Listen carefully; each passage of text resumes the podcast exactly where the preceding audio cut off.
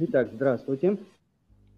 Сегодня у нас с вами такой немножко необычный формат подкаста. Ну, точнее, обычный, просто я в необычном месте. И сегодня у нас будет тема э, довольно такая щепетильная, что ли. Мы будем э, разговаривать про важность специального, или как правильно сказать, специализированного образования э, в IT. Вот э, сегодня у нас в гостях Андрей и Антон. Давайте сейчас представитесь немножко о себе, да? Расскажите, это будет, наверное, даже получше, нежели чем э, если мы про вас сами расскажем. Ну что, кто готов первый из вас? Давайте я начну. Давайте. А, зовут меня Андрей. Должность моя сейчас именуется developer advocate компании Haulmont. Пропаганда, разговоры за жизнь и прочие, прочие всякие штуки. Это как часть моей, моей, моей работы. А помимо всего прочего, я работал долгое время преподавателем, поэтому понятно, за что я буду топить, скорее всего, а, в этом, в этом чатике. И да, и сейчас опять заново устроился работать на факультет компьютерных наук. Буду преподавать там информатику во всяких ее воплощениях. Э, это у нас в университете, да, на ФКН, я правильно Да, понимаю? да, да, да, все верно. Отлично. Антон, твоя история. Да, привет. Э, меня зовут Антон Чикин. Я заканчивал ПММ во время этого и после этого работал в куче разнообразных э, компаний в Воронеже и, не в Воронеже. Сейчас я удаленно работаю на американскую компанию, я занимаюсь э, фронтендами на языке ClojureScript. Mm-hmm. Я ударился в функциональное программирование. Ну и в свободное время периодически люблю посмотреть, почитать что-нибудь про, про образование в IT, э, про историю IT и так далее. Поэтому Топить я сегодня тоже буду, скорее всего, за. Ой, У нас пропал Андрей, да? Да. Ну, он говорил, что будет связь не очень хорошая из-за того, что, скорее всего, там Wi-Fi или мобильная связь, поэтому периодически, наверное, такое будет случаться. Но это, как говорится, технические шоколадки, ничего страшного. Ну, мы же в прямом эфире и живьем, так что все нормально. Антон, у меня, кстати, вопрос будет. А случайно не с Андреем Ивановым в одной вы работаете? А, нет, мы с Ивановым сейчас не в одной работаем. А, ну, а то просто очень похожий стек того, что он делает, и то, что у тебя. Хорошо, Сергей, я себя ставлю напоследок, а ты расскажи, пожалуйста, кем, где ты учился и специализировано ли у тебя образование или нет? Ну, по-моему, когда мы с тобой уже как-то вели, Андрей, э, уже, по-моему, мы рассказывали, да, про наше образование. Возможно, те, кто нас слушают, э, знают. Я тоже закончил ну, ПММ в ГУ. Ага. Вот. И сейчас работаю в Воронеже на российскую компанию. Насколько я помню, ты Java разработчик, да? Да, пишу сейчас на Java, ну, в большей части. Хорошо, но я немножко из вас из всех выделяюсь. У меня два образования. Первое биологическое, тоже в ВГУ, а второе там же, но на матфаке системный инженер. Э, сейчас являюсь как раз-таки преподавателем. Ну, правда, не в государственном учебном учреждении, а в э, коммерческом компьютерной академии ШАФ. Преподаю разработку ПО. Вот, ну, давайте, наверное, такой момент э, очень часто заходит вопрос, нужно ли вообще, вот скажем так, специализированное образование. Но перед этим давайте, наверное, э, я у вас у всех спрошу, уточню, вы как бы расскажете, э, вам диплом о высшем образовании специализированном помог или нет? Мне, честно говоря, тяжело сказать, потому что когда он у тебя есть, и ну, ты приходишь и говоришь, у меня есть диплом, да, ты никогда не ощущаешь последствий того, что его у тебя нет, правильно? То есть да. тебе кивают головой, а возможно где-то там стоит какая-то галочка. Поэтому сложно сказать. Но такого, чтобы мне прям сказали, а, а ну-ка принеси свой диплом, такого еще не было. Mm-hmm. Вот, за мою карьеру. Так, Андрей, а у тебя? ровно, ну, собственно, мысли примерно такие же. То есть диплом это как... Мне, я никогда не устраивался на работу, скажем так... Нет, вру. А, я устраивался на работу без диплома. Но там ситуация совершенно другая. То есть я тоже закончил ПММ, как это ни странно. Вот. И ситуация совершенно другая. То есть э, там идет скорее как знак качества, что если ты пришел из какого-то места, там, грубо говоря, из ПММ, если тебя кто-то порекомендовал, то, скорее всего, это будет правильный человек. То есть mm-hmm. меня, меня брали без диплома, я диплом там постфактум уже притащил в отдел кадров, когда я его получил. В этот день мне дали выходной, и, в общем-то, вот и все. То есть не могу сказать, что он мне, мне сам факт наличия диплома помог, факт того, что я обучался в правильном месте, скажем так, и э, меня рекомендовали правильные люди, которым, мнению которых доверяют, по работе проблемы возникла. Сергей, а у тебя как?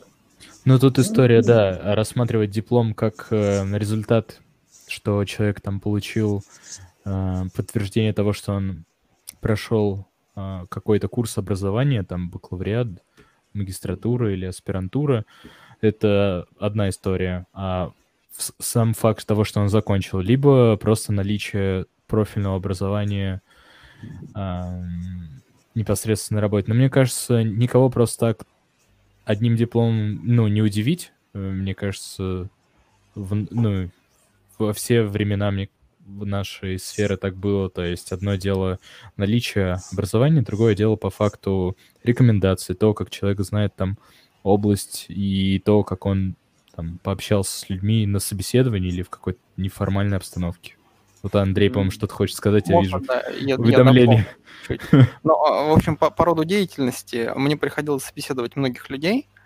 И, например, если чувак приходил с, там, с сертификатом Java, Java Certified какой-нибудь там Associate, Java Certified Professional, такой была раньше штука, да, и сейчас то... есть. Ой, GSP, э, в ну, сейчас Oracle Certified Professional, да, раньше Sun Certified Professional было. Ну да, раньше. А, вот, а, я точно знал, ну, поскольку я там проходил эти сертификации тоже, я точно знал, о чем его не надо спрашивать. То есть наличие сертификата подтверждает то, что у тебя вот таких вот специализированных сертификатов подтверждает то, что ты можешь выучить какой-то набор вещей на заданную тему и ответить на стандартный набор вопросов. Дальше mm-hmm. уже начинается разговор о том, как ты думаешь, да, что ты делал, какие у тебя там, э, какие у тебя мысли по поводу того или иного факта там из, из области компьютер-сайенс или из области чего-то еще. И вот, вот, э, то есть это некий базовый уровень, который показывает на то, что показывает на то, что у тебя есть какие-то рефлексы базовые. А уже насколько сложное твое поведение основано на этих рефлексах, это надо дальше выяснять. Угу. Интересную тему затронули. Э, на самом деле, тогда у меня вопрос к вам такой. Скажите, а есть ли разница а, вот между сертификатами промышленными, да, то есть получается вот такая вот сертификация, которая там тот же Java, тот же Cisco, например, да, что еще, и э, получением вузовского образования. Ну, разница, конечно, есть, Андрей. Одно дело получить фундаментальные какой-то степени знаний, ну, если человек учился, да, то есть да, есть да. же люди просто, кто там а, отучились, дело, скажем так. Где. Вот, но э, это разные подходы, то есть сертификация это, может быть, мне Антон и Андрей поправят, но есть какой-то кусок, скажем так, знаний, э, спецификации по языку, и ты сдаешь просто тест на знание той или иной области технологии. И не всегда это является актуальным. То есть через пять лет этот сертификат может морально устареть, и им уже никого не удивить. То есть бывают сертификаты, которые нужны здесь и сейчас, грубо говоря. Ну, с учетом развития той же Java, например, или каких-то технологий. То есть редко можно встретить старые технологии, сертификаты, которые выдавались там 10 лет назад. Ну, возможно, ребята меня поправят я не знаю, можно опять я поговорю немножко, да? А, типа знания, знания и навыки. Или там э, мне мне очень понравился в свое время э, разговор о принципах обучения шухари, да? То есть шу, ты изучаешь баз, ну берем какое-нибудь там боевое искусство, фильм Карате Карате Кид. Да, шу. Ты изучаешь базовые действия, нарабатываешь их большое количество раз. Там, я не знаю, красишь забор, у тебя ставится рука там. Ха, mm-hmm. ты начинаешь комбинировать эти базовые действия в какие-то упражнения. А ри, ты понимаешь правила, которые за всем этим стоят, и тебе все остальное уже не нужно. Но дело в том, что ты на последний уровень не перейдешь, пока ты два, два первых не пройдешь. И вот сертификация – это скорее про шу, то есть немножко на ха, да? То есть тебе рассказывают много-много-много разных вещей, там API, грубо говоря, там какие-то есть, да, как, что такое класс, базовые штуки, да, и рассказывают, как их комбинировать. Ну, это, это сертификат как бы Sun Certified Java Professional, это то, что называется Oracle Certified Professional, второй уровень. А, это, опять же, из моего опыта. А вот принципы, по которым все это строится, какие правила за всем этим лежат, чтобы ты мог как бы отдалиться и на всю картинку посмотреть целиком, да? И mm-hmm. без проблем освоить какой-нибудь там новый фреймворк, понимая, что такое dependency injection или там более, более, более такие вещи а, фундаментальные. Вот сертификация такого не дает.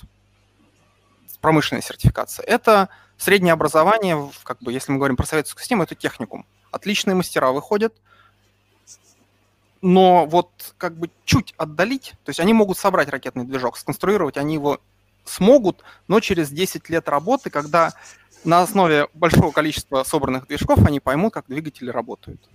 Угу. Вот это мое ощущение. Интересная аналогия, мне прям нравится. Да, Антон.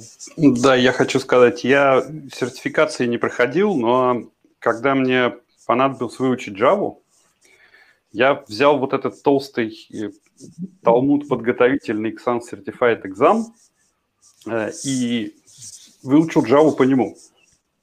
Угу. Многие из таких вот как бы тестовых сертификаций, например, вот, э, ну, когда вы сдаете на права, да, сам набор вопросов и ответы на них, в принципе, дают уже вам достаточную информацию для того, чтобы ну, более-менее освоить э, какую-то технологию. Если это хороший тест, то он вам вот это вот может дать. Даже если вы потом не пойдете его сдавать или что-то.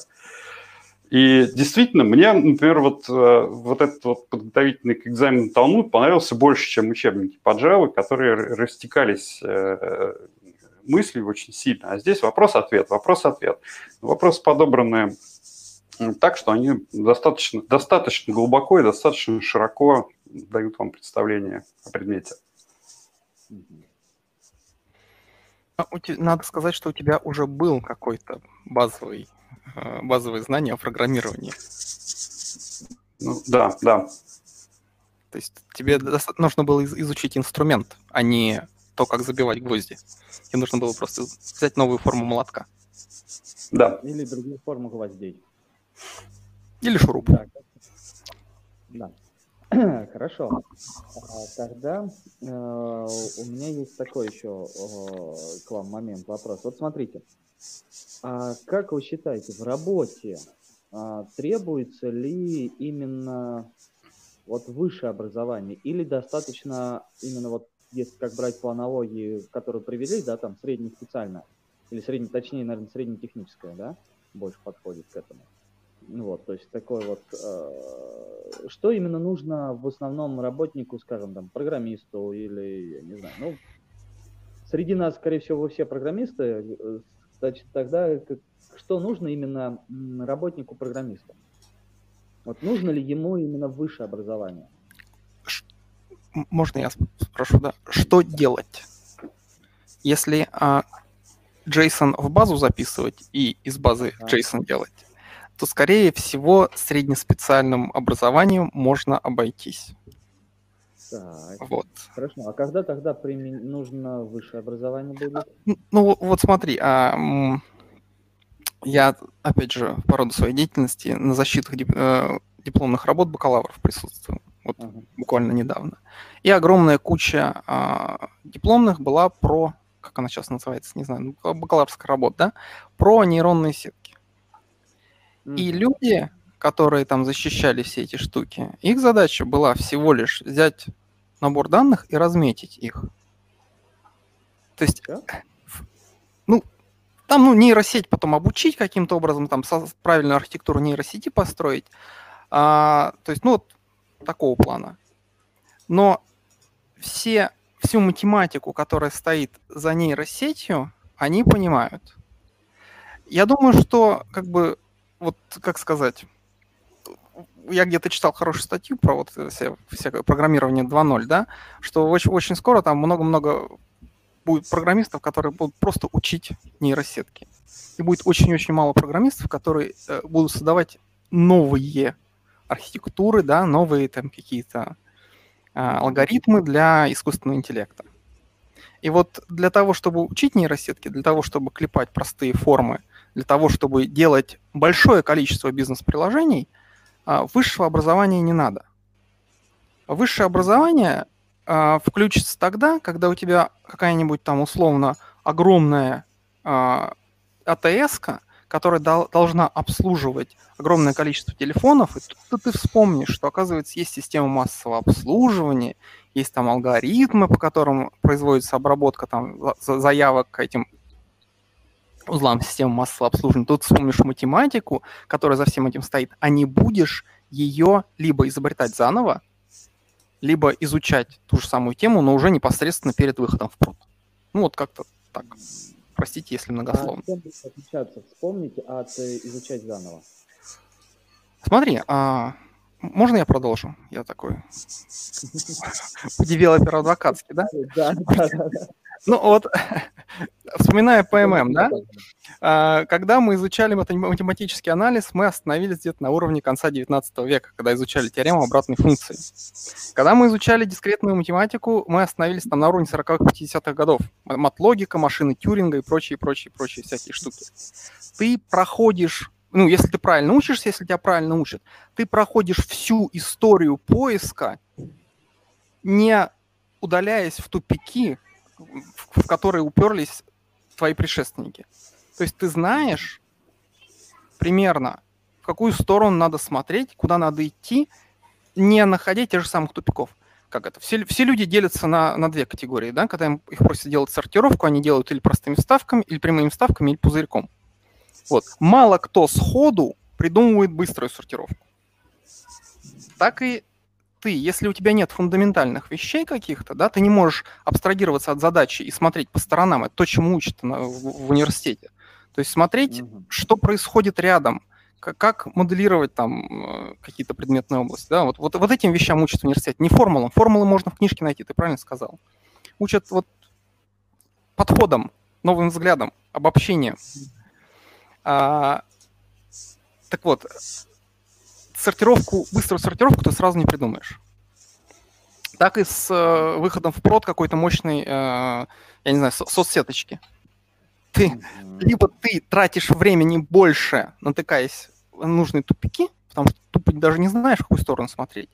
Ты пройдешь этот путь обязательно. Если у тебя есть мозги, это такой инженерный подход. Взять книжку по нужной теме и изучить ее. Как только ты на, на, на, нарвался на задачу, это окей, это работает, это дольше. Да. Это просто дольше и чревато большим количеством ошибок. То есть вот как-то вот так. Тогда у меня... Да, Антон. давай, Антон. Мы два Андрея начали. Ну, вы закончите. Вы, вы закончите, а я тогда... Не, я все. Я, я совсем про другое. Вы... Давай, Антон, давай. А то я могу очень долго, да. Да, что, что я хотел сказать, что э, большой плюс работы в IT, который мы, наверное, поработав тут годами начинаем забывать, состоит в том, что эта область очень, э, так сказать, демократична и очень динамична. И каждый, кто сюда попадает, занимает ровно то место, которое соответствует его знаниям, умениям, желаниям и предпочтениям. Вот как я заметил, что люди, приходящие там в проект э, условно одновременно с на одну и ту же позицию там, разработчик уже через полгода-год занимаются там порой совершенно разными вещами. Кто-то там, может быть, больше девопсит, кто-то, может быть, там что-то делает с архитектурой, кто-то, может быть, что-то делает там с тестами больше и так далее. Поэтому здесь сложно, сложно как бы оценивать, насколько тебе пригождаются знания, потому что чем у тебя их больше, тем больше твои возможности э, внутри проектов, даже вот, вот в твоем собственном проекте. Может быть, будь у тебя вот на данный момент там больше знаний и умений каких-то, ты бы там уже куда-то вот заехал повыше, там, в архитектуру, или, может быть, э, ты бы уже там занимался, вообще бы код не писал, занимался какими-то другими задачами. Угу. Вот. Такая мысль у меня была. У меня есть вопрос к Андрею и к Антону. Вот то, про что говорил Андрей, про образование, допустим, если вот брать университетское. Эм, есть какое-то, возможно, небольшое понимание, что университет на самом деле не гарантирует того, что человек, который даже хорошо там учился, сможет э, сразу без какой-то подготовки к, э, скажем так, к языку и к стеку, куда он хочет попасть, устроиться на работу. То есть, если это не э, человек, который пишет SQL запросы, то, что достаточно широко сделано в университете, то придется э, читать книги дополнительно, и изучать ту область, в которую попадет человек, дальше работать. То есть, э, по сути, университет — это больше про хорошую базу и фундамент. То как раз, наверное, что говорил Андрей, когда изучается и математиках, которые люди, которые пишут даже круды, они вряд ли спустя какое-то время вернутся, чтобы изучать мат-анализ, а университет — это отличная возможность во время там первого-второго курса изучать непосредственно все вот эти теоремы, научные эм, выкладки прошествия времени. Вот как, на ваш взгляд, Андрей Антон, вот вы видели много, допустим, людей, которые приходили после того, как вы уже закончили университет. Вот Андрей еще преподавал студентам. И э, насколько вы видите людей с высшим образованием, сильно ли они от, отличаются между собой, имея э, высшее образование от тех, кто, скажем так, переквалифицировались из другой области? То есть сильно ли это разброс или все между собой разбросаны по знаниям одинаково? Um,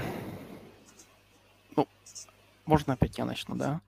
А, ну, судя по всему, нужно. Университет, я, я еще раз говорю, вот у, меня коллега есть, который говорит, что в университете надо рассказывать формулу, в университете надо рассказывать охрененные истории какие-то, да, чтобы люди там понимали, откуда вообще все это взялось, да, и как, как люди дошли до такой жизни, куда они смотрели. Вот университетское образование – это про базу, это про кругозор, это про общение, это про способности анализировать э, информацию. Вот. А, вот, вот он. Э, там у вас там биологическое, а, у Андрея биологическое образование, у кого-то еще. Коллеги у нас были и, с, и биологи бывшие. Э, я знаю точно человека, который сейчас, я не знаю, там он iOS-архитектор, который в свое время по Америке водил, был гидом, он водил экскурсии. Разницы разницы, скажем так, в знаниях нет. Она, если человек умный, она очень быстро догоняется, если у человека есть правильный mindset. Да, вот я там встречал студентов, которые, ну, им было тяжело разложить задачную составляющую ровно потому, что у них, ну как, мозг, мозг немножко по-другому работал, да? Это такая особенность. Неплохая, не ну просто не та профессия у них. В других, других вещах они преуспевали прекрасно. Вот. А, университет — это как раз про анализ, про такие вещи, которые там, то, что называется soft skill ами. Hard skill ы тоже полезны, это знания, которые со временем забываются, но ну, потом восстанавливаются. И разницы э, между людьми, которые пришли с, из специального образования и из неспециального, там ее можно увидеть либо в каких-то очень сложных э, ситуациях, да, либо на какой-то очень длинной дистанции. Но, еще раз говорю, специальное образование, вот мы опять же там чуть-чуть вернусь, это вот это про, про, про, про, старт. Просто ты чуть быстрее стартанешь. Возможно, тебя в, там, в, даль, в дальнейшей перспективе тебя догонят. А может быть и нет. То есть как ты будешь развиваться.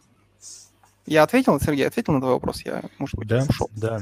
И история, наверное, хорошая. Просто э, вот Андрей, Антон, нас смотрит достаточно много, например, людей из э, школы Андрея, и на прошлых подкастах были такие комментарии к трансляциям про то, что люди из других областей с желанием ну, без штампов войти в IT э, спрашивали про вопросы, которые были связаны с их предрассудками, в том числе и связанные с тем, что вот у них нет такого образования, и они видят непреодолимую стену. Вот. И мы как-то пытались им до этого в комментариях вообще сказать, что, ну, это ментальная такая больше стена, чем какая-то реальная. То есть... Можно еще одну байку? А, Давай. нас на одном из проектов а, работал а, практикант, который закончил Оксфорд, то есть с британской стороны. Оксфорд, причем специализированный факультет. Его код был отвратителен. То есть мы могли понять, что это написал он. Но а, его базовые знания мощнейшие, кстати, когда начинаешь с ним разговаривать, и когда начинал ему объяснять, где конкретно он был неправ, он э, эти вещи очень схватывал очень быстро. В итоге, там, к концу своего практиканства все было выровнено, вылизано, и он писал код как бы очень хороший. То есть он очень быстро понимал, что ему объяснить, что конкретно он сделал не так, и он подводил как бы вот опыт правил, который у него был, опыт под эту конкретную ситуацию. И он понимал, что он делал не так в принципе, и как надо делать потом. И он про- мог проецировать это, это знание на сопутствующие ситуации. Все. Может быть, если бы ты тоже учился в Кембридже, его код был бы тебе понятен, близок Ну, и так далее. может быть. Да, что я хотел сказать, вот именно э, в самом вот, ну, таком ежедневном процессе производственном разница незаметна. Она иногда бывает заметна, когда дело доходит до оценок, скажем, оценок технологий. И вот тут люди с теоретической какой-то базой э, начинают выигрывать. То есть когда нужно, например, пойти оценить фреймворк, да, или пойти там оценить производительность. Мгм. Вот, вот здесь э- эти знания действительно начинают играть. Моя, моя Роль. любимая поговорка, которую я говорю студентам, это знание немногих принципов освобождает от знания многих фактов. Да, согласен.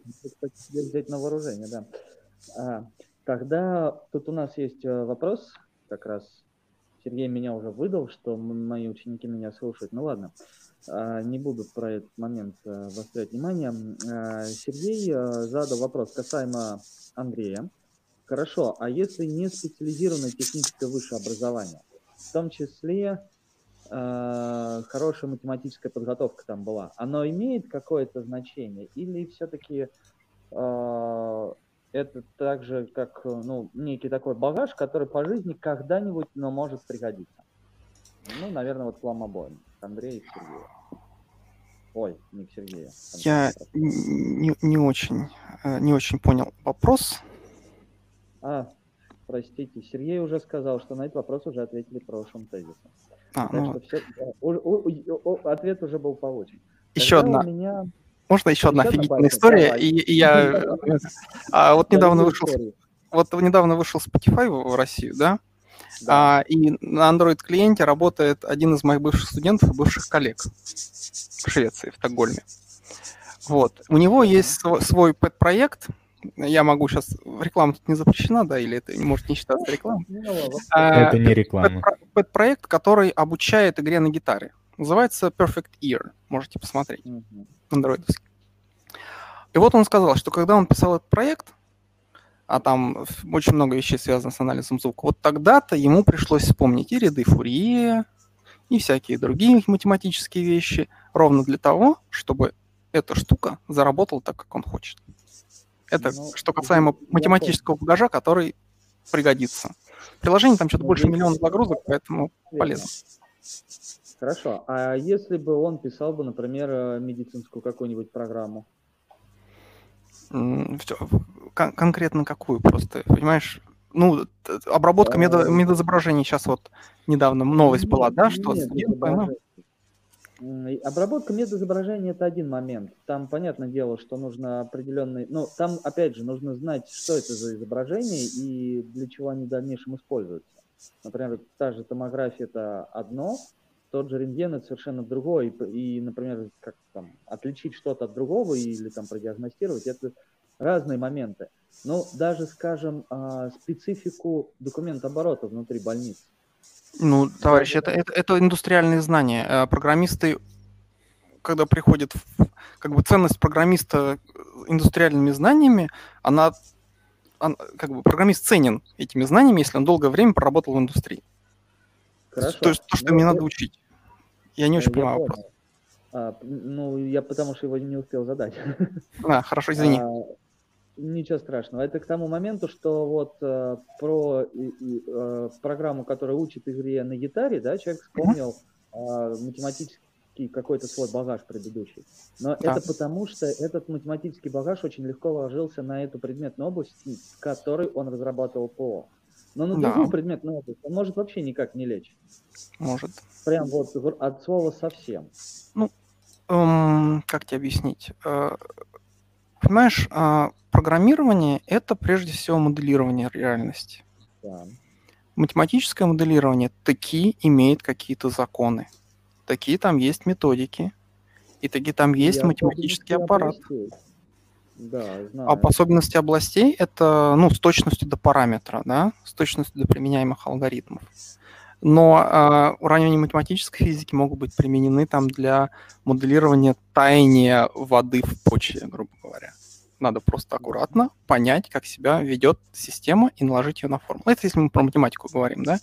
Но я как преподаватель, я считаю, что мой предмет самый важный, поэтому я тут буду по, по полной э, такие вещи говорить. Ну, Вот. компьютер это число дробилка, правильно? Все равно, э, в, в какой области ты, э, ты не занимался чем-то, все равно тебе придется брать числа и как-то быстро и много их считать. Соответственно, общее знание принципов того, как это делается, тебе в любой области поможет. Так же, как э, поможет найти, может быть, какие-то закономерности в этих числах и вывести из них что-то новое, интересное. Отлично. Вот тогда у меня будет каверзный вопрос к вам. Хорошо. а, Я, например, для себя специально получал второй э, диплом только лишь потому, что когда на работу приходил, меня даже простым сис-админом не хотели брать с дипломом биолога. Была такая дискриминация по образованию. Ну да ладно. А, Это был другой момент, то есть э, я там некоторые вещи тоже узнал более интересно структурированно по той простой причине, что, как ни странно, но на хоть я учился, числился на матфаке, а преподаватели были с ПММ в основном. Вот. А, Они рассказали именно прикладные вещи, не теорию, а именно вот эм, тот прикладной аппарат, тот прикладной момент, который прям можно взять и тут же использовать. И вот тут у меня, наверное, такой каверзный вопрос. Скажите, а может быть в образовании высшем нужно, точнее так, я не учился на вашем факультете, скажу сразу, я не знаю, как э, 4 и 5, и, точнее, как, как бакалавриат, как специалитеты, как магистратуры там проходят. Э, Поэтому у меня могут быть только какие-то поверхностные знания. Соответственно, если что, вы меня смело закидаете тапками и камнями, и это будет правильно. Так вот, а, вот как вам казалось, есть ли возможность что-то поменять в том, что вам дается в высшем образовании, или что давалось? Может быть, на что-то больше бы внимания уделилось, или на что-то меньше? Да, Антон. Может, можно я начну? Да, нужно, а то как-то... ты Накипело, да, наверное? Да, нет, нет, это больше... э, Я бы не сказал, что это накипевшее, хотя, возможно, да. Я хотел как немножко назад отмотать и э, поговорить о том, как, в принципе, наше образование устроено. Как, как мне кажется, э, сейчас текущее, текущее наше IT-образование, ну, как, как и большинство, наследник советского образования. А у советского образования э, была одна такая интересная черта, его заказчиком выступало государство. Ну да. И, соответственно, задачи ставили они. И задача это была, как мне кажется, подготовить э, специалиста для производства какого-то текущего. Ты, ты Андрей, так, так как-то Ну, там нет, там, там НИИ все-таки еще были всякие прорывные. Ну, ну, прорывные НИИ, да, да. Но все равно, то есть ты учишься, но тебе уже готовое место, грубо говоря, да? Ну, плюс-минус. Ну да. Ну, в системе, да, можно Нет, так нет, это, это, в это, это, случае. окей, там типа Политех работал на, на КБХ какой-нибудь, или там физфак работал на КБХ в свое время, Политех там на Пентагон, на НИИ связи и, и прочие вещи. Да, оно, наверное, в каком-то виде осталось. Окей, продолжай. Ну, я, я не говорю, что это прямо вот сейчас так, я говорю, что как бы мы, с- мы с этого начали, и понятно, что сейчас система эволюционировала, конечно же. И сейчас э, это таковым не является, но начинали, как мне кажется, с этого противовес э, американской системы, где заказчиком является, собственно, сам студент. И студент, может быть, не обязательно хочет там пойти на какое-то производство текущее или что-то, да, то есть он, он хочет получить э, какой-то набор знаний в области IT, который позволит ему достигать каких-то своих там целей. И вот, как мне кажется, еще один момент с советским временем, то, что тогда компьютеры были, во-первых, все разные, практически, ну, там, серийных было крайне мало. Это были какие-то огромные ящики, которые стояли в подвалах. И, соответственно, программист туда нужен был такой, который может, скажем так, на голой машине написать все, что нужно. А нужны были в основном числодробилки, какие-то подсчеты бюджетов, э, предсказания погоды и так далее. То есть речь о том, что будут какие-то персональные компьютеры, пользовательские интерфейсы э, и так далее, не было. Соответственно, как мне кажется, у нас образование более ориентировано вот э, на, на такие какие-то системные вещи, как алгоритмы, архитектура, ассемблер. Но сейчас мы живем в другом мире. Фактически у нас сейчас одна платформа, правильно, да? Ну, Intel AMD плюс-минус там ARM стоит везде. Э, Плюс сейчас все компьютеры под- ну, соединены в сеть. То есть ты можешь пойти и скачать там любой нужный алгоритм и использовать его. Тебе больше не нужно там писать, писать какую-то сортировку на какой-то непонятной системе с нуля, э, с учетом... Каком-то э, да? да, с учетом архитектурных особенностей платформы, там есть у нее регистры, нет у нее регистров, э, какой там размер слова и так далее. Тебе все это уже, в Да, общем-то, да. не важно. И более важными становятся э, вещи архитектурные. Или, например, как я уже говорил, способность оценить чужую работу, способность там посмотреть, скажем, на какой-нибудь UI-фреймворк, понять его архитектуру и сказать, будет нам это удобно или нет, подходит это для наших целей, э, будет ли это удобно, когда приложение вырастет там в 10 раз. Потому что ну, вот, вот у меня такое было, я посмотрел, например, на, на Angular, что-то на нем маленькое написал и понял, что ну, вот, вот это вряд ли поедет. И оно не поехало. Они там что-то переписали, да, то есть вот, вот, то есть моя мысль в том, что сейчас, возможно, было бы лучше, если бы переключились на какие-то, как и говорил Андрей, более фундаментальные вещи, э, более абстрактные вещи. Ну да, компьютер сайенс как раз про это. Прави- правильный компьютер сайенс, как мне кажется.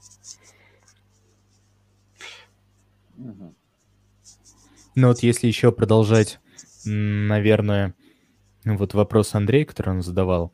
Вот как вы думаете, Антон, Андрей, что если бы, ну в привычном том же, если брать за основу факультете по ММ, был бы больше развито направление проектной деятельности, то есть там те же лабораторные задачи или курсовые, но которые студенты делают в группах.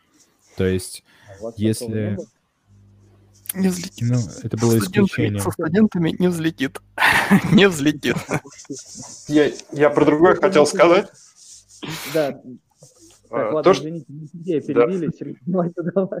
Не, Да, не, это в целом и был вопрос, поэтому Да. вот мне интересно Антон, услышать давай, это мнение. начни. То, что, то, что предлагает Сергей, я, я сейчас забыл об этом сказать, я тоже хотел об этом сказать, что э, еще один как бы такой признак современной индустрии в том, что в ней стало намного больше людей.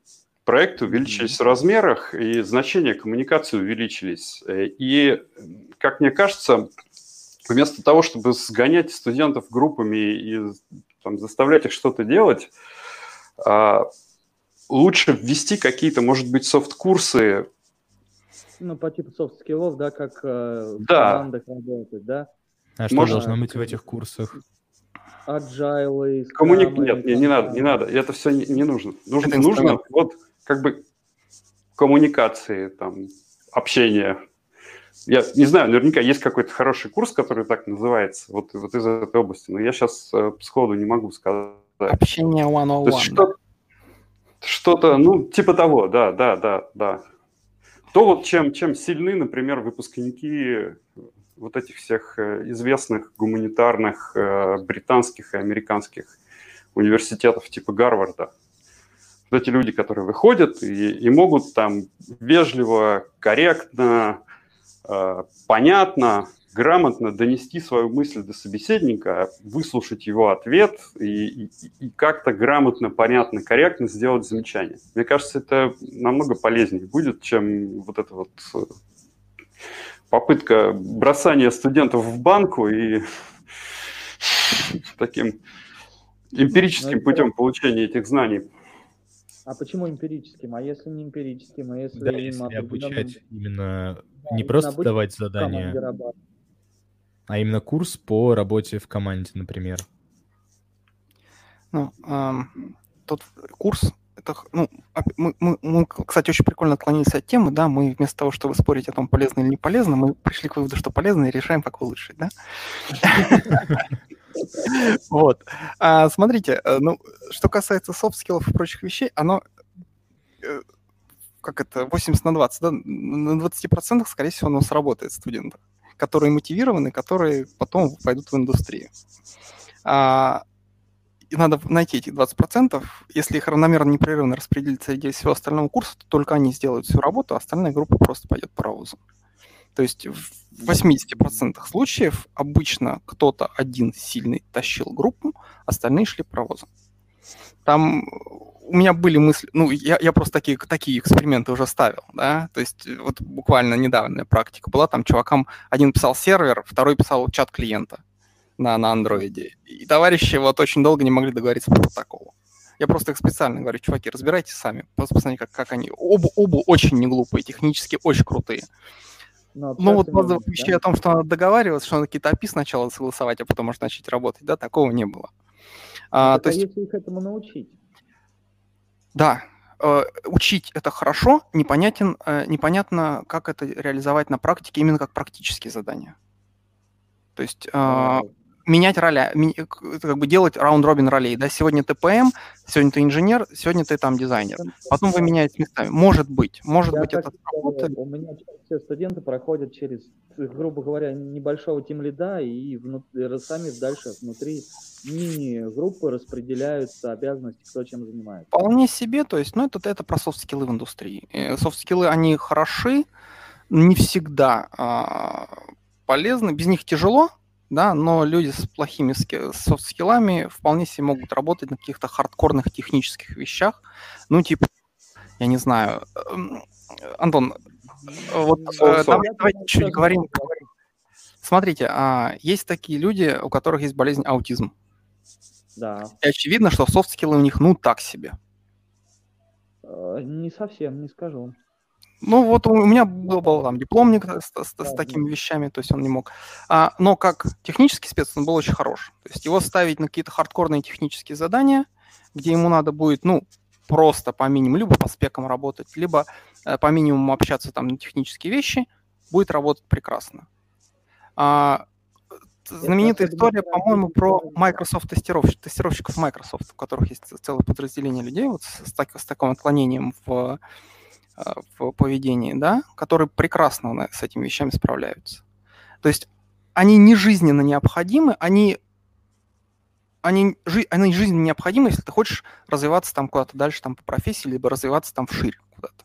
Э, тут я не соглашусь, потому что пример с э, аутизмом, он не совсем корректный в том плане, что это особенность развития, а это это, скажем так, а, не та часть, они, не, они, может быть, и хотели бы развить свои коммуникативные навыки, но они не могут их развить. Ну, да, это что... физически. Я, к тому, что есть физические ограничения. Мозги, которые нельзя поправить. И вот да. этот пример не очень хорош. Это так же, как сказать, ну, извините, э, простите за аналогию, но, например... Без ноги не сможет выиграть 100-метровку, я понимаю. Да, то есть вот, да. вот, вот такой момент, да. Я, я прекрасно это понимаю. Не то. Я, если возьмем среднестатистических людей, которых все-таки более-менее нету никаких органических изменений в мозге и uh-huh. в психическом здоровье, uh-huh. то почему бы их не обучать как раз тем же софт-скиллам, почему их не показывать им в высшем образовании, как нужно работать, а не, простите, но когда-то ему может потребоваться мат-анализ. А, я, я, я о чем говорил? Что высшее образование – это не про формулы, это про общение, это про анализ э, ситуации, это про кругозор. Я, а, я, я говорил так, и такие вещи. Это про кругозор, да, но тогда почему в, на том же PMM нету вот этих вот возможностей, или на том же ФКН нету курса по командной разработке? Э, на, на ФКН есть. Э, есть. Давно появился? Да. По-моему, он там всегда был. Он называется как-то не командная разработка, как-то по-другому, но там групповые проекты есть вполне себе. Хорошо. групповые, дело... за... групповые защиты. Ну, одно дело просто, как дают задания в группе, другое дело, вот, наверное, тут грань просто дать лабораторную э, ну, людям. да, специально этим вещам не обучают, возможно, да. Но, э, как тебе объяснить? Вот если правильно, опять же, если мы говорим про идеальный университет в вакууме сферический, да, то сама университетская среда, вот эти кампусы, совместные лаборатории, совместная работа должна к таким вещам поощрять. Потому что, э, ну, ну, ну вот там, если давать студентам, они, они жутко, многие из них дико замотивированы. Просто нереально. А если им давать возможность работать, если им давать возможность там, доступ ко всяким лабам, в том числе и в групповой работе, а если, если еще им давать интересные задания по их выбору для группового, да, то у тебя э, это получится непроизвольно, они эти вещи найдут. Можно, можно их каким-то образом корректировать, но эти вещи сами по себе найдутся. Тем более, что э, софт-скиллы, они очень, э, как сказать, э, вещь очень сильно изменчивая. Да. Очень сильно изменчивая. Э, и программу надо будет переписывать, ну, каждый год примерно. Ну, тут, тут я вот с тобой не соглашусь. Мне кажется, что при правильном обучении ты, ты, ты как бы сможешь улавливать э, вот эти вот моменты, которые тебе нужно подкорректировать. Ну, Потому что да. общение это, в общем-то, про, ну, как, про, про, про восприятие сигналов от других людей, правильно? То есть про, про то, как, как в первую очередь, как получить фидбэк на то, что ты сказал, правильно? Да. И, и уже во вторую очередь, как, как этот, э, основываясь на этом фидбэке, скорректировать то, что ты говоришь, чтобы донести свою мысль или получить то, что тебе нужно. Ну, с точки зрения как бы, факультета прикладной математики и механики, где основная, основная профессия – это математическое моделирование, наверное, все-таки там командная разработка – это спецкурс на спецкафедре где-то там – это, наверное, не общеуниверситетская дисциплина. Возможно, она где-то ведется, там как, как у нас на ФКН, по-моему, кафедральный курс по нашей кафедре программирования. То есть именно там, где готовят разработчиков. Эта штука полируется там, ну, за полгода, я думаю, можно там на, на, на финальных курсах такие вещи выдавать. Но я не говорю, что это должна быть фундаментальная дисциплина на факультете там компьютерных наук, на факультете ПММ. Это не фундаментальная дисциплина. Ну почему же? Почему она не может быть фундаментальной?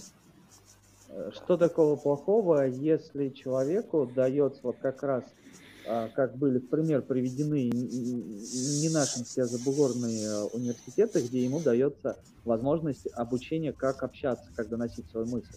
А у нас же получается мы за это говорим, но в тот же момент, э, как только доходит, нет, это не фундаментальная единица, не фундаментальный предмет. Почему? Почему такой двойной стандарт получается? Не двойной стандарт. Ну, Я говорю, это, это может быть спецкурс на кафедре. Почему Он может быть нет? в программе. Что-то такое Хотя, Хорошо, ну, тогда... слушай, я, я вот сейчас мысль пришла. Да, наверное, я вот с Антоном согласен. Наверное, тяжкое наследие советского прошлого, да? А, когда а, заказ был на инженеров, а не на бизнесменов. Вот для бизнесмена, для того, чтобы продать свою идею, эта вещь важна. Для инженера, который не продает свою идею, эта вещь, возможно, не важна.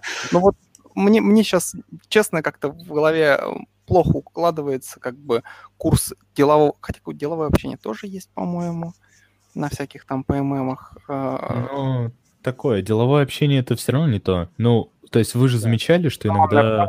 Я, я понимаю, о чем мы говорим. Ну, да, что иногда блокером в решении какой-то задачи становится человеческий фактор. То есть по технологиям там вопросов нет. То есть все крайне понятно в качестве реализации. Но из-за того, что там э, Петя вовремя не пообщался с Васей, там начался снежный ком каких-то событий, который привел к неуспеху да. там проекта, да? Там... Это, это не только к IT относится. Я хочу заметить, что ты, ты вот делаешь разницу между бизнесменом и инженером, но в современном мире ты, даже если ты там до мозга костей инженер, тебе все равно нужно продать свои навыки. Жене идею поездки в горы продать себя и жене идею поездки в горы. Да, иначе жизнь твоя будет довольно прискорбна. Это, это твоя точка зрения. Это, это я говорю, это софт-скиллы не жизненно необходимы для того, чтобы преуспевать в профессии. В, ну, если мы Слушай, говорим про IT. Ну, если ты обладаешь какими-то уникальными софт-скиллами, ты можешь просто попросить денег, и тебе их дадут. Да. в конце концов. Если ты уникальный инженер с отвратительнейшим характером и совершенно нетерпимый ни к чему, ты также можешь преуспеть и э, вполне себе. Вплоть ну, до Возможно, намного меньше, чем ты бы преуспел, будь ты... Да. Нет, Нобелевская премия, мне кажется, тебе не светит. Мне кажется, при том, что там всякие отборы, собеседования и так далее, если ты реально отвратительный инженер, нетерпимый Нет, ни к чему, мне кажется, как человек. раз вот ты, ты отвратительный человек, инженер, но ты, да. Мне кажется, Нобелевская тебе не светит. Ну, может быть, ладно. Вы же набирали придется... людей в команды? Да, конечно. Вот было такое, что вы, вы, вы выбрали человека при равных технических уровнях, того, с кем бы вам комфортнее было бы общаться и работать непосредственно на проекте в команде? Да, вполне. Были ли такие случаи? Вполне. Смотри, ну, там я сильно изуродован аутсорсом, да, а там софт-скиллы это очень важная вещь потому что люди с проекта в проект переходят, и то есть человека, который гениальный инженер, но совершенно отвратительный, такие люди есть и были, но э, я их брал сто- точно зная, что мне грозит. То есть я их точно брал там на какую-то работу, которая, возможно, не требовала коммуникации, да, какой-то отдельный модуль запилить там или нереально повысить производительность решения, да, чтобы он там сидел, э, всех обозвал уродами, код починил и, и ушел довольный.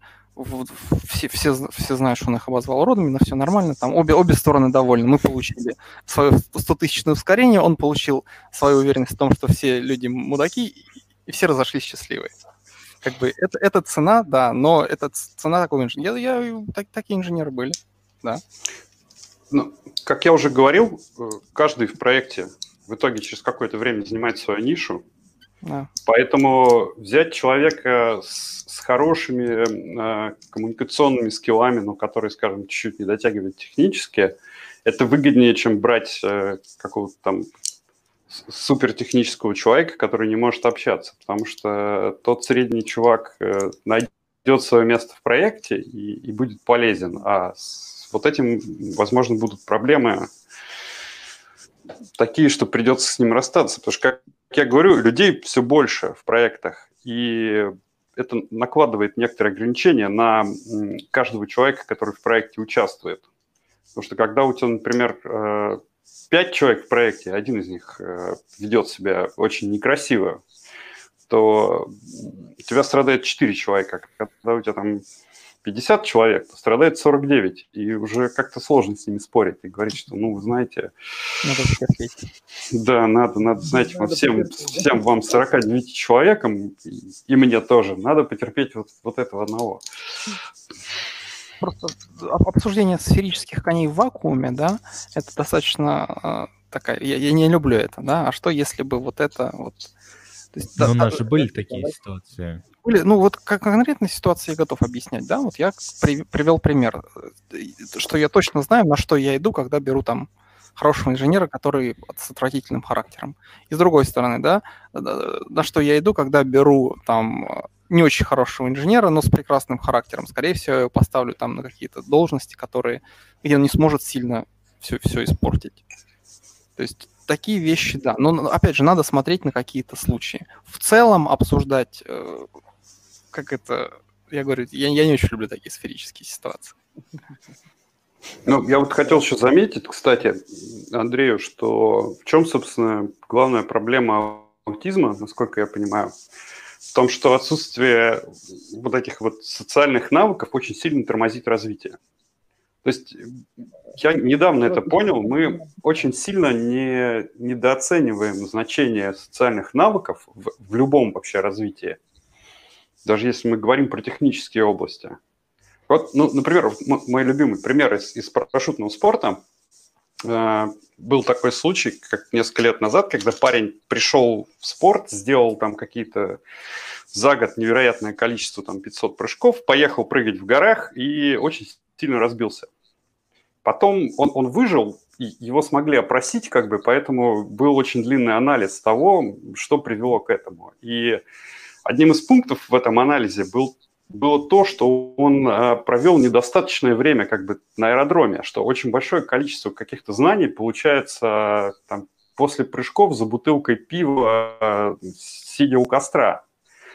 И вот этот момент его тоже подкосил. Поэтому правильно Андрей говорил, что одна из, из задач университета – это погрузить тебя в какую-то среду, в которой ты сможешь получать знания, в том числе неформальным образом. Был недавно статейку читал. Я, мы, мы так похожи, это так хорошо, хорошо, это положительная обратная связь, да? Друг друга это подзаводим. А статья была про а, признаки гениальности. То есть а, товарищ проводил эксперимент, ну не эксперимент, а исследование, да, в каких группах возникают э, хорошие решения. И там вот сидение в одной комнате это было одним из, из условий того, чтобы, чтобы люди там друг с другом постоянно разговаривали. Если кто-то из вас работал там в удаленных командах и в локальной команде, да, чувствовали разницу, что в локальной команде в воздухе витает контекст. Да, это есть такое. В университете в воздухе витает вот какая, какой-то дух, вот в правильном университете, да, в воздухе должен витать какой-то дух. Там знание соперничества, там здравого, здравого соревнования там и, и, и так далее. То есть вот, вот что-то такое должно быть, жажды знаний. Иначе нет, заочное образование поэтому, ну, Я только для особо мотивированных.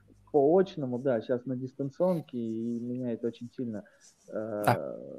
напрягает, потому что на самом деле, когда вот лично ты видишь еще и контакт глазами с людьми происходит, и человек тебя видит и понимает, что если он сейчас что-то не сделает, то ему придется посмотреть тебе в глаза, грубо говоря, да, то есть вот какой-то визуальный контакт, такие э, поведенческие, это даже не совсем психология, это больше то, что называется этология, наука о поведении животных.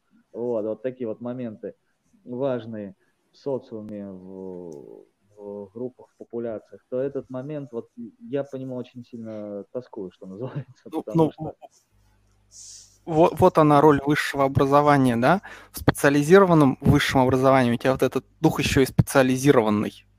То есть вот это социальное ну, общение, оно еще и специализированное, с, с, с уклоном в ту предметную область, в которой ты больше, больше будешь работать дальше. Вот, Скажем вот, так, вот, я вот, большой тайны, я как раз не в высшем образовании, но специализированно. Э, ну, у нас тема специализированная высшая, да? Э, тема, да, вообще нужно ли образование, да. Ну, вот, вот это одна из ролей. Это не, ты можешь книжки все прочитать, ты можешь все изучить, но вот этой вещи когда там взаимное насыщение идеями идет, да, кто-то один вбросил идею, кто-то, как что, где, когда, да, кто-то вбросил, кто-то обработал, кто-то еще там гипотезы какие-то выдвинул, там, и вот это все родилось. Особенно если это люди, которые разговаривают на одном языке, которые, у которых есть там общая, общая какая-то, да, которые понимают, о чем они говорят, оно происходит быстрее. В, это, в этом ценность вот университетских вещей. Я еще про один момент хочу сказать. Да, помимо вот этой передачи опыта, в том числе от старших поколений к младшим, да, когда э, приходят какие-то люди, проработавшие там в индустрии 20-30 лет, и э, рассказывают студентам то, что, то, то, через что они прошли, чем сильно экономит им, в общем-то, время. Угу. Я вот, например, открыл для себя недавно книжку Peopleware, про которую я тут говорил. Она написана в 1981 году, но ты ее открываешь, это, это про, ну, я, я бы сказал даже не про управление проектами, а просто вот про, про вот эту вот жизнь в проектах, как она протекает. 81 год книжка, то есть не было ни agile, ничего вот этого всей удаленной работы. Но ты ее читаешь, и она, она актуальна. Ну, вне времени и пространства. То есть то, что в ней описано, да. оно, оно не поменялось, оно происходит до сих пор. И вот, мне кажется, одна из проблем IT-образования в том, что мы вот этому вот не учим и не обращаем на это внимания. Мы считаем, что все очень быстро меняется, практики меняются, подходы и так далее, и мы, мы забываем про историю, хотя на самом деле в некоторых аспектах мы очень недалеко ушли за последние там 30-40 лет. Ну, скажем так, ты все никак не согласишься поучаствовать в подкасте про историю. Вот. Давай. Я уже давно пытаюсь, э, нигде все люди... Да, я интересуюсь историей, но никто рассказывать про это не хочет. Почему, не знаю. Готовиться надо.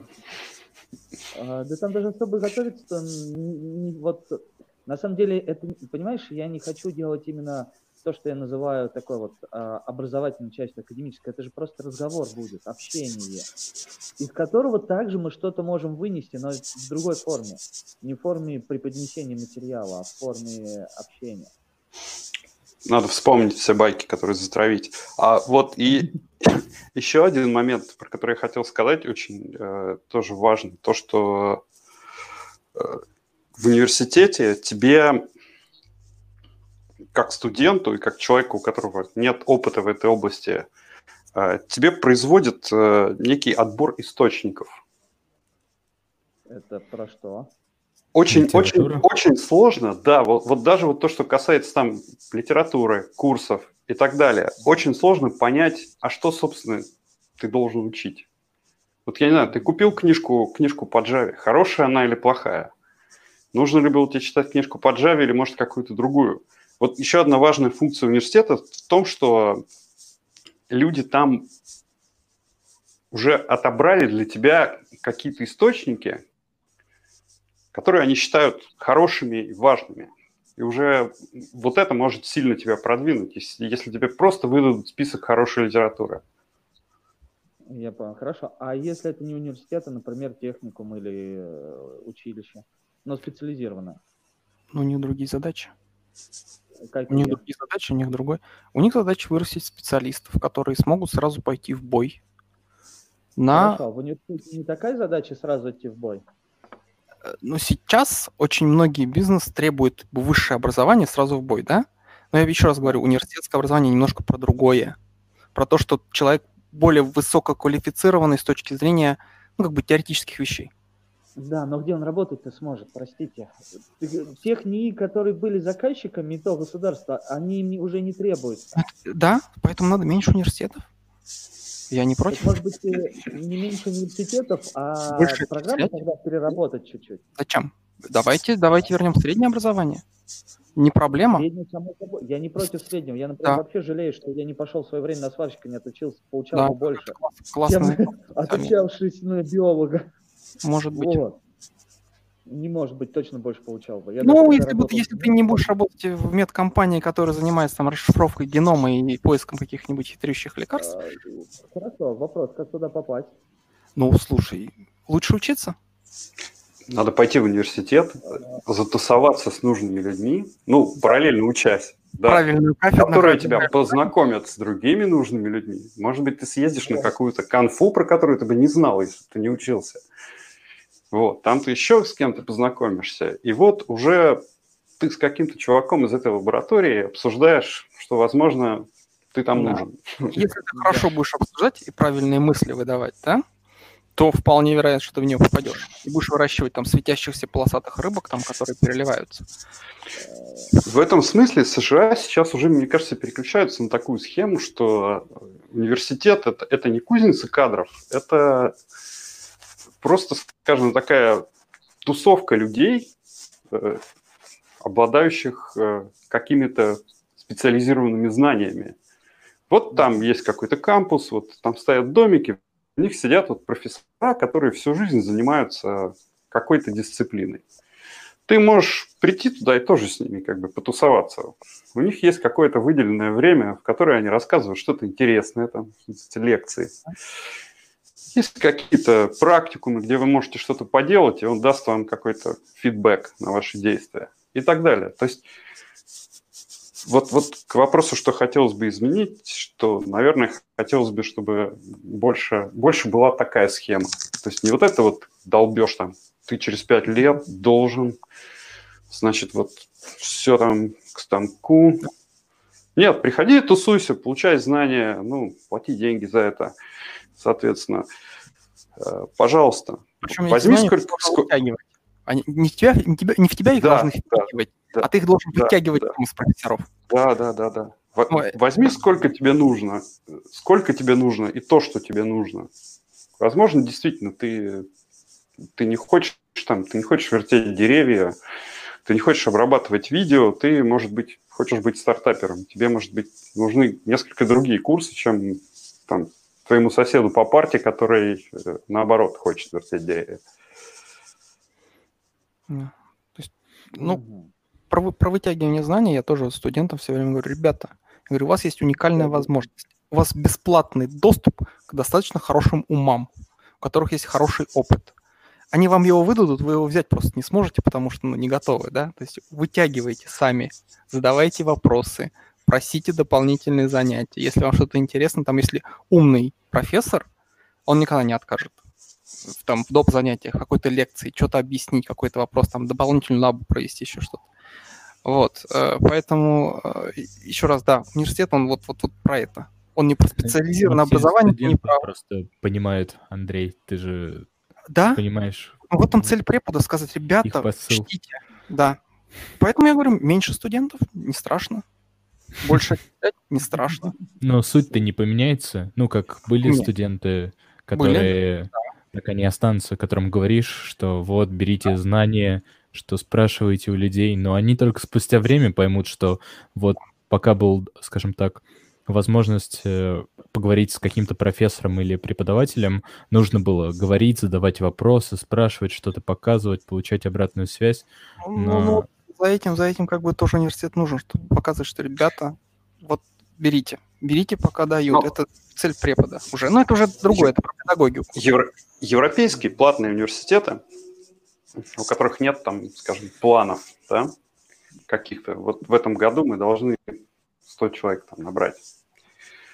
А, Просто-напросто ну, при поступлении собеседуют людей, не в смысле там по каким-то специальным наукам, а в общем и в целом. И стараются отбраковать тех, кто, по их мнению, не будет э, вот следовать тому, что говорит Андрей.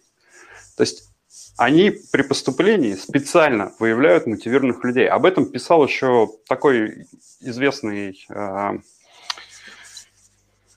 в IT-кругах человек Пол Грэм. Он очень интересную мысль продвинул, что э, те люди, которые отсобеседовались там в Стэнфорд э, или, или какие-то вот из этих университетов, их можно дальше, в принципе, не учить.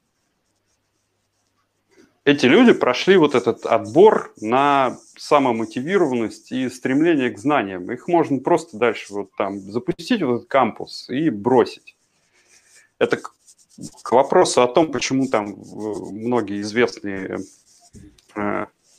IT-предприниматели не закончили университет. То есть Главное не то, что они не закончили, главное то, что они туда попали. Они, они, их, их, они прошли вот этот отбор. И про них известно, что они как бы самомотивированы на получение знаний и т.д. и т.д. Мне очень понравилось. Можно я продолжу про отбор? Да. А, у меня есть дипломница, которая поступила в Кембридж, у меня есть знакомая, которая поступила в Оксфорд. И я был удивлен, что они в магистратуру поступали, там один год учились. Я был удивлен, что туда нет экзаменов. Ты должен написать эссе. Почему, чем ты хочешь заниматься и почему? Ты должен показать, что ты этим занимался. Ты должен предоставить там отзыв твоего научного руководителя о том, что... Ну и, соответственно, диплом. Ну, диплом это как фильтр, да, при прочих равных возьмут того, у кого лучше оценки, потому что он тупо там более усидчив, да, или больше хотел заниматься. Как, ну, это такой входной фильтр. И все. И то есть, а потом уже комиссия решает. Там, если ты супер мотивирован, у тебя есть какие-то там, работы до этого, ты с правильными там профессорами успел пообщаться, тебя берут на полный пансион, то есть платят, государство платит, университет платит за твое обучение, университет платит за твое образ... э, э, проживание. Нет, там возможны варианты. То есть платят за обучение, ты сам платишь за проживание и так далее, и так далее, и так далее. То есть вступительных экзаменов как таковых нет люди не, не, не ездили в Англию для того, чтобы поступать в Кембридж. Они просто подали туда заявку. Это как бы критерий отбора. И, и потом такой, у меня вот диплом Кембриджа. Ой, наверное, сложно было поступить. Ну да, пришлось учиться 5 лет, да, чтобы научных работ было достаточно.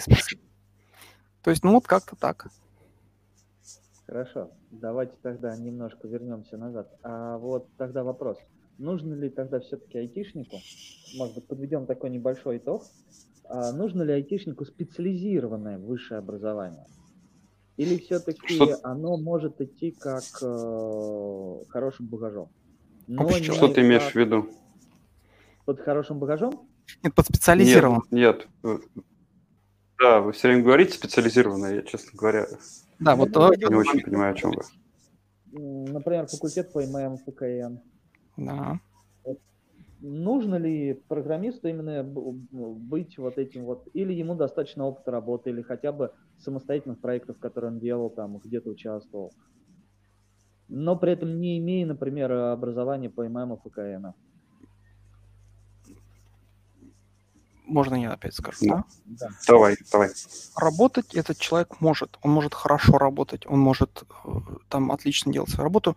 Вопрос в том, насколько эффективно он будет решать сложные задачи, специфичные для его области. То есть, если ты биолог, да, вот, например, да, то есть денатурацию белка я сейчас там не посчитаю, не, не, не, не сделаю для нее алгоритм. Я не в той области, я энтомолог ну, ну ладно, хорошо, я не знаю, там морфологические а, признаки разных видов бабочек и там их сравнение, да, я, я сейчас не замоделирую, потому что я их тупо не знаю. А их не надо моделировать. Это ну, почему там? Я могу эволюцию какую-нибудь там заделать, не знаю, там геном сравнить с морфологическими признаками, чтобы что-нибудь такое сделать. Я сейчас вспоминаю свою школьную программу, да, я понимаю, что это звучит очень наивно и очень по-дилетантски, но это примерно так же, как для меня будет звучать человек без специализированного образования, который пришел в IT просто вот поработать. То есть он будет какие-то вещи говорить, которые для меня уже очевидны, которые мне рассказали, а для него многие эти вещи будут открытием.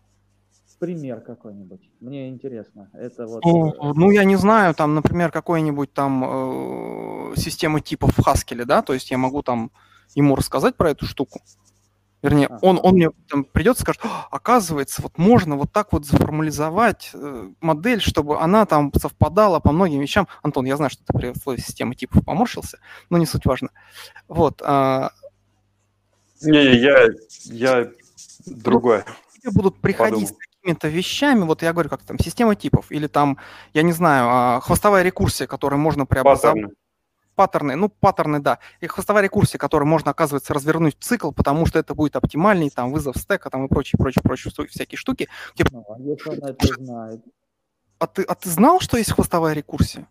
Я да. такой, ну, конечно. Ну, как бы я вот поэтому и алгоритмы так пишу. Вот поэтому я в код-ревью вот здесь, вот здесь и вот здесь вот это вот тыкну. То есть угу. он это поймет, он это возьмет, но э, дольше будет просто уровень. Дольше будет проходить развитие. Вот и все. То есть базовое специализированное образование, заточенное под какую-то предметную область, даст тебе лучший старт.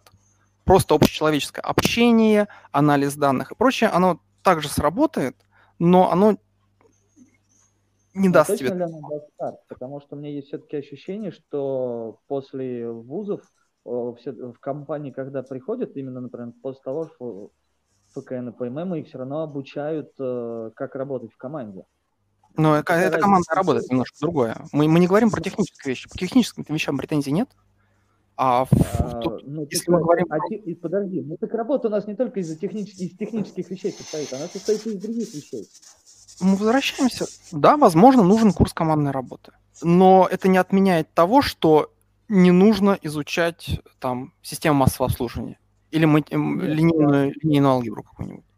Хорошо, тогда другой момент. А неужели за то время, пока тот человек, который закончил, например, ФКН или ПММ, проходит вот этот вот курс вливания в команду, а другой человек, который не закончил ФКН и ПММ, но который каким-то образом знает э, программирование, наверстывает те же знания, которых нету у узкого специалиста. Смотри, ну, у тебя есть 5 лет, да? У тебя есть 5 Да. лет, когда ты можешь э, ничего не делать, а что-то учить, да? Да. Когда у тебя там нет семьи, ты не вынужден работать с 9 до 6 и так далее. За это время ты можешь набрать довольно большое количество знаний. Соответственно, если ты за это время набираешь профильные знания для IT, ну это лучше, чем если ты за эти пять лет набираешь не профильные, а потом вынужден параллельно с работой, а, после Если того, я как у тебя уже там за 8 часов мозг свернулся э, до размера маленького кулечка, пытаться там вечером читать э, какую-нибудь там клепку Линейку. на распределенные системы. Когда уже хочется уже телевизор посмотреть или, не знаю, что там, пойти погулять. То есть, конечно, когда ты пять лет приобретал профильные знания, даже, может быть, некоторые из них даже, может быть, излишние в итоге, ты, конечно, оказываешься в более выигрышном положении, чем тот человек, который вынужден сам э, эти знания добывать э, где-то там из учебников, вместо того, чтобы там подойти к своему преподавателю и спросить у него и получить эти знания там, в более простом виде э, и так далее. Мозг, Отчасти соглашусь, отчасти нет. мозг и интеллект никто не отменяет. Просто этот процесс будет дольше. То есть для того, чтобы объяснить тебе, как работает освещение там, в многомерном, там, в трехмерном пространстве, э, там, даже плоское, без всяких там фонгов и прочих вещей, я должен тебе рассказать, что такое матрицы, да, как, как, как, э, что, что такое там э, векторы, да, как они рассчитываются, как матрицы применяются, как, как- как считается тень, градиенты и прочее, и прочее, и прочее. То есть весь этот базис я должен к тебе подвести, чтобы ты смог вращать там какие-то модельки с точечным источником освещения. Ой, нет, не с точечным, это- да, да, с точечным. Вот, примерно так. То есть это просто будет дольше. Если я тебе сейчас скажу там, чувак, вот эти четырехмерные матрицы, там, матрицу вращения знаешь, вот, вперед. Ты можешь ее взять там в книжке Роджерса, да, тебе все равно придется почитать. Мгм. Это просто, еще раз, никто не отменяет общечеловеческого интеллекта. Никто не отменяет того, что то, что сделано одним человеком, может быть сделано другим. Никто этого не отменяет. Это просто вопрос времени. Для бизнеса это вопрос времени и, соответственно, денег. Ну вот, вот как-то так. Так, Антон, так, Сергей, у тебя есть что-нибудь сказать, а то ты молчишь. Нет, я слушаю, есть, конечно, что сказать. А, Ну, еще, мне кажется, мы просто говорим сейчас про знания именно как таковые, то есть э, понимание определений, что это такое, как это использовать, где это применяется, но еще, мне кажется, такой момент, что университет, ну и вообще образование дает, эм, сам прокачивает в человеке такой скилл, как учиться, то есть м, человек там, если он получает знания, он вырабатывает какой-то свой механизм, как он учится, как он изучает, как получать информацию с разных источников, и чтобы добиваться цели. То есть в университете это, допустим, цель э, ставится сначала какая-то э, короткий, там, сдавать промежуточные испытания, потом сдавать там полугодичные испытания на большой дистанции, и потом ему там дают, скажем так, на большой дистанции написать э, работу с какими-то, может быть, выкладками и программами. То есть знания, да, но еще и способ их получать тоже очень важен, на мой взгляд. И учиться, учиться, да, как, может быть, это не парадоксально звучит, вполне такой себе навык, который, мне кажется, всем людям нужен, учитывая, что, возможно, появляется что-то новое, все хотят быть гибкими и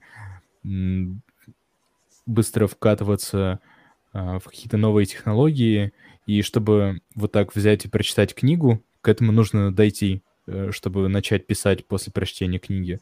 То есть, как вот пример приводил а, Антон в начале, когда он взял книгу по спецификации, потом пошел сразу на этом языке писать программы и приносить э, пользу бизнесу, а себе, скажем так, материальные средства. До этого был большой путь, когда человек учился и понимал, какие-то особенности, как он запоминает информацию, в особенности, э, когда он изучал программирование, то, что вот как раз отметил Андрей, то, что был заложен до этого фундамент и базис, и также и с образованием, в том числе и с высшим, да, то есть это а, тоже одна из сторон. Еще, мне кажется, а, жалко, что мы уже почти в финале не рассмотрели особенность, когда у человека есть как профильное образование, так, скажем так, и знания в других областях, и является ли это плюсом для человека, там, разработчика или какого-то еще из IT? Это офигенно. Это есть, очень круто. Это очень круто, потому что ты можешь работать в индустрии, э, как бы, да, это, это очень круто. Там, би биология, например, сейчас, мне кажется, это вообще там как бы это, это прикольно. Mm-hmm. Я бы, может быть, туда бы и пошел, там, в какую-нибудь всякую, всякую генетику и прочую лабуду, которая сейчас так развивается как бы активно. Вот. А Популярно, скорее всего, биологию. Ну, я, я говорю, что просто когда я смотрю на, на смежные области знаний, я понимаю, что там тоже прикольно, там интересно. Там, и если у тебя есть багаж как бы из профильной и того, и другого, это, это всегда хорошо. Как бы, что, что бы там ни говорили. Программисты, которые могут работать и разговаривать на одном языке с профильными а, ребятами, там это, это, это, это, это всегда очень хорошо. Они, они лучше работают всегда. У меня есть знакомая, которая прям, прям в, университете, в университете избрала вот этот э, промежуточный путь, но это был американский университет, поэтому у нее была возможность как бы, совершенно легально получить э, такое некое комбинированное образование из э, биологии и математики. И она как раз занимается вот какими-то математическими методами в, в генетике. Это ну или вот еще, еще есть у меня знакомая, которая э, заканчивала, по-моему, какие-то международные отношения и сейчас работает в IT. И ей вот эти вот э, дипломатические навыки очень сильно помогают. Ну, ну да, тут на самом деле, если действительно в таких областях именно смежных, где требуется программирование, да, там э, очень хорошо иметь знания по той области, в которой вы программируете. Опять же, это ну, просто экономит время. Тебе не надо да. объяснять. Да. Как всегда, время самый ценный ресурс. Да. Вот. Поэтому э, ко времени, к самому ценному ресурсу, мы уже, глядите, как с вами час с лишним, э, болтаем, беседуем. Э, в принципе, мы можем еще очень долго разговаривать, на самом деле. Э, прям вот э, есть куча вопросов всегда, идеи, интересности, о чем поговорить.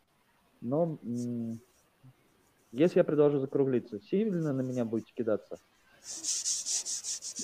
Нет, давай. Мы можем продолжить через какое-то время. Да, Делать можно на самом деле продолжить. Я думаю, еще у ребят есть байки, на самом деле, как а у Андрея, так и у Антона.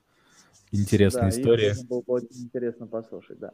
Ну тогда в любом случае Андрею и Антону и Сергею огромное спасибо, вот, что сегодня были, что сегодня прям так поговорили. Вот, было интересно. Ну и тем, кто нас слушал, э, смотрел, тоже большое спасибо. Спасибо всем. Спасибо всем, кто пришел. Пока. Пока. Да, всем